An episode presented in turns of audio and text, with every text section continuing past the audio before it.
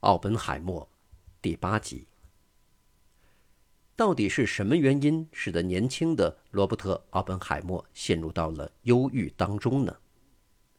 一九二六年新年过后，他的挚友福格森打算去巴黎和罗伯特会面，因为罗伯特的父母让他在巴黎度过剩余的六个星期寒假。在巴黎的街道一次漫长的散步中。罗伯特对福格森敞开了心扉，并对福格森说了是什么促使他来伦敦找精神病专家。在这时，福格森认为剑桥不会让他回去了。福格森回忆道：“我很沮丧，但是他能谈论这个，说明他已经克服了困难。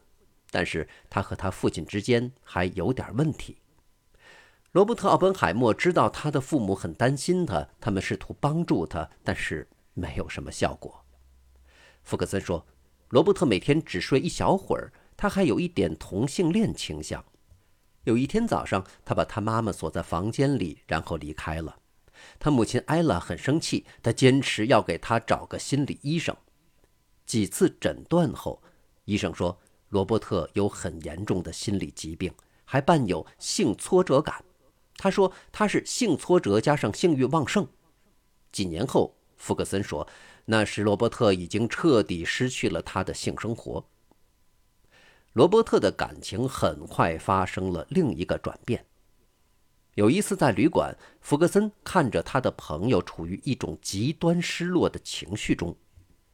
为了使他高兴，福克森让他看了女朋友基利写给自己的信。福克森说他开始接受我了。罗伯特听了这个，有点发呆。”然后他一下子爆发了。福克森说：“当我弯下腰捡一本书时，他一下子骑到我的身上，把一根皮带缠到我的脖子上。我被勒了一会儿，我们肯定弄出了很多声音。后来我把他摔倒在地，他趴在那儿哭了起来。”罗伯特肯定是嫉妒他朋友的恋情。他曾因为本海姆有了女朋友而跟他绝交。在相同情况下，再失去一个朋友会让他接受不了。福克森发现，罗伯特看他女朋友的眼神带有威胁的意味。福克森明白，他的朋友受了精神上的打击，但他觉得罗伯特一定能站起来。他明白，我知道这是一个暂时的现象。如果我不清楚他变得有多快，就会更加担心。我非常欣赏他。两个人仍然是一生的好朋友。在那次打击后的几个月里，福克森变得更加谨慎。他搬出旅馆，但当罗伯特坚持要他在春天来剑桥看他时，他显得很犹豫。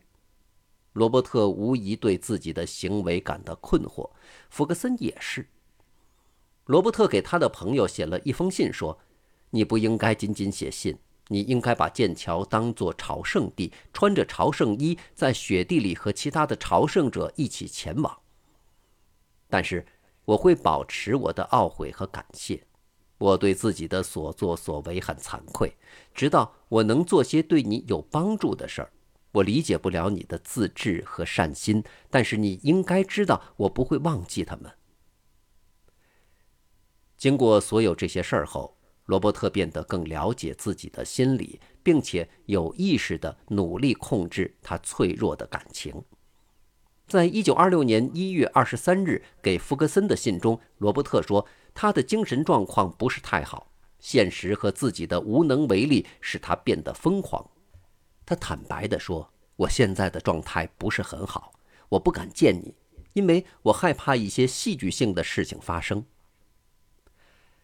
排除了疑虑之后，福格森最终同意了那年早春去剑桥。他说：“他把我安置在隔壁的房间。”我记得我曾经想过，最好确保他夜里不会突然出现，因此我拿了一把椅子堵在门后。然而什么事儿也没发生。那个时候，罗伯特好像正在康复之中。当福格森轻描淡写地提起这件事的时候，他说他不需要担心，一切都已经结束了。事实上，罗伯特去见了另外一位心理医生，四个月当中的第三位。在这个时候，他也已经读过了许多关于心理分析的内容，并且据他的朋友约翰·埃兹尔说，他十分严肃地对待这件事儿。他还认为他的这位新的心理医生比他在伦敦和巴黎所看过的所有医生都更加聪明、更加明智。直到1926年春天，罗伯特都一直坚持做心理治疗，但是在这之后，他和医生的关系破裂了。六月的一天，他拜访埃兹尔的住所时，告诉埃兹尔，继续做心理分析已经没什么用了。赫伯特·史密斯后来在纽约遇到一个朋友，他是精神病方面的专家。他知道这件事儿，并对史密斯说：“罗伯特在剑桥治疗时给他的医生唱了带有侮辱性的歌，并且跳了令人不能容忍的舞。问题就在于他把自己当做一个比给他做治疗的医生更具才干的精神病专家，而周围再也没有其他人了。”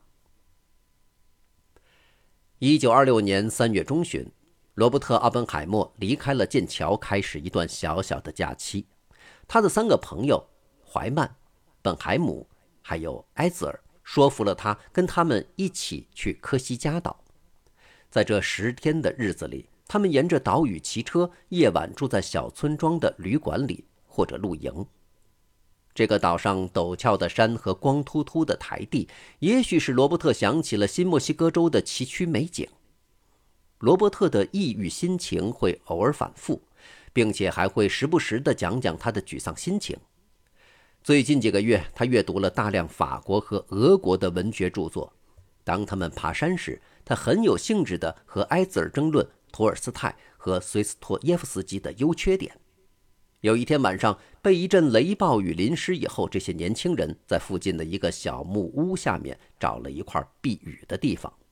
当他们把湿衣服挂在火堆旁边，并且挤成一团时，埃兹尔坚持己见，说：“托尔斯泰是我最钟爱的作家。”奥本海默则说：“不不不不，随斯托耶夫斯基他更好，他洞悉了人们内心的灵魂和痛苦。”后来。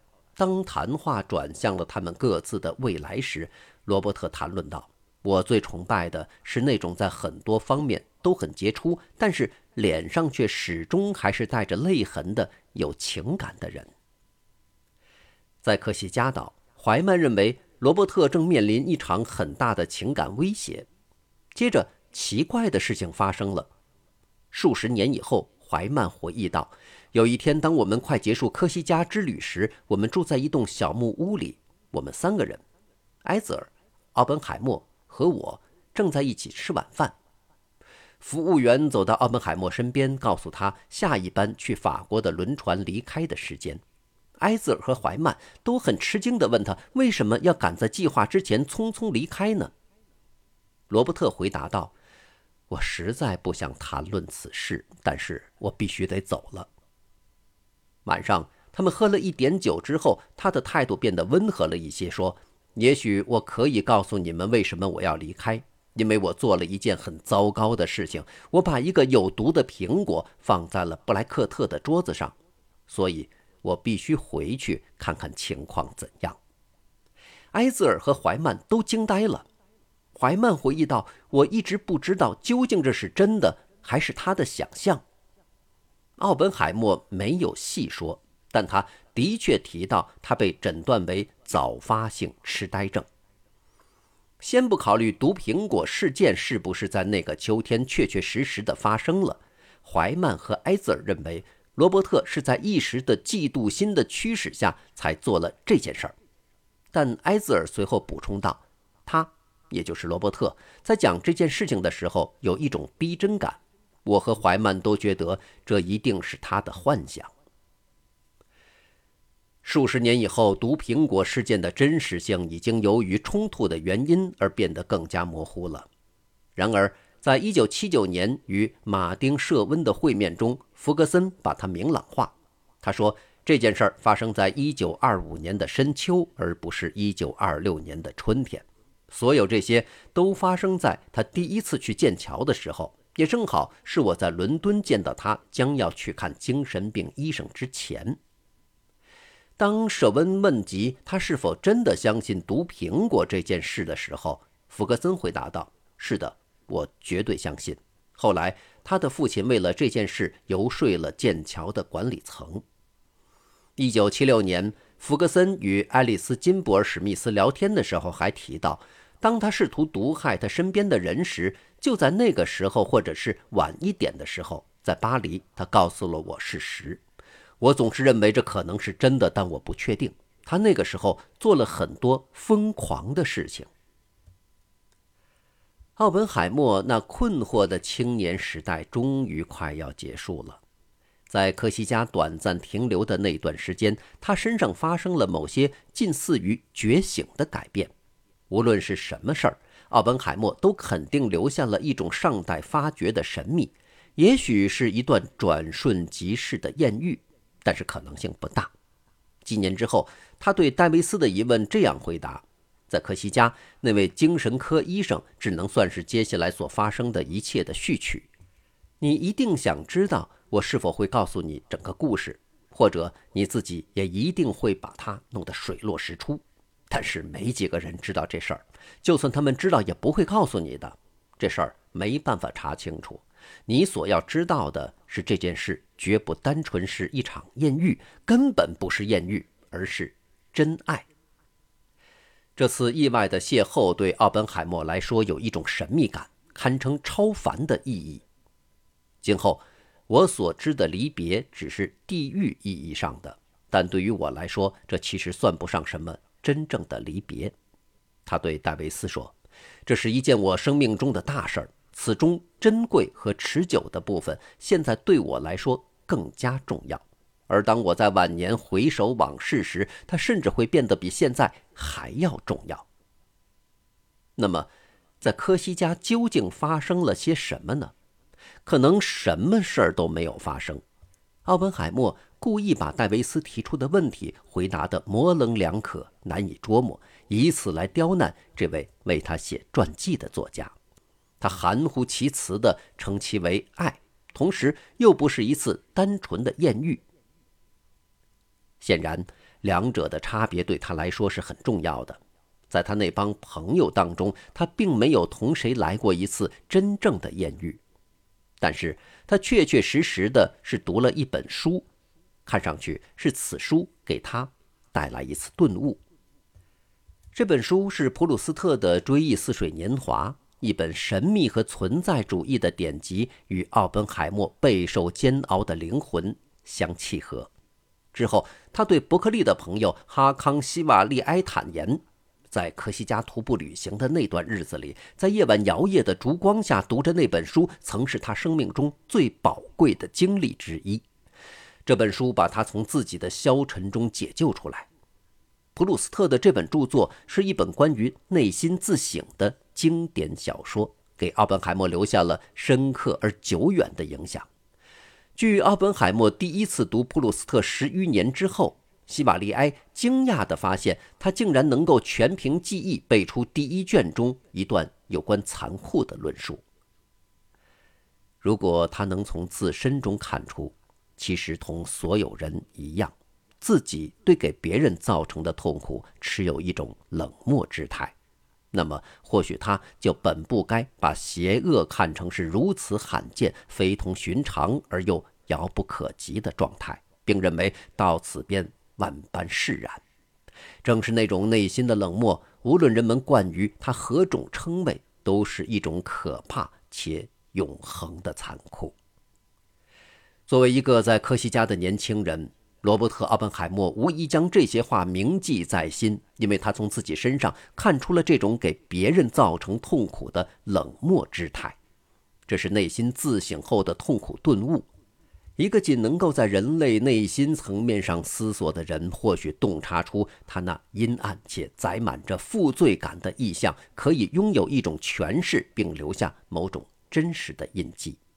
正是记录在此书中的印记，在某种程度上减轻了罗伯特心灵的重负。他欣慰地得知自己并不孤独，因为这是人类的一部分现状。他没有必要摒弃自身，他能够去爱。或许这些能帮我们清除疑虑，特别是对一个知识分子来说，罗伯特可能告诉自己是那本书，而非是一个精神病专家把他从自我绝望的黑洞中拯救出来。感谢收听这一集的节目欢迎继续收听下一集。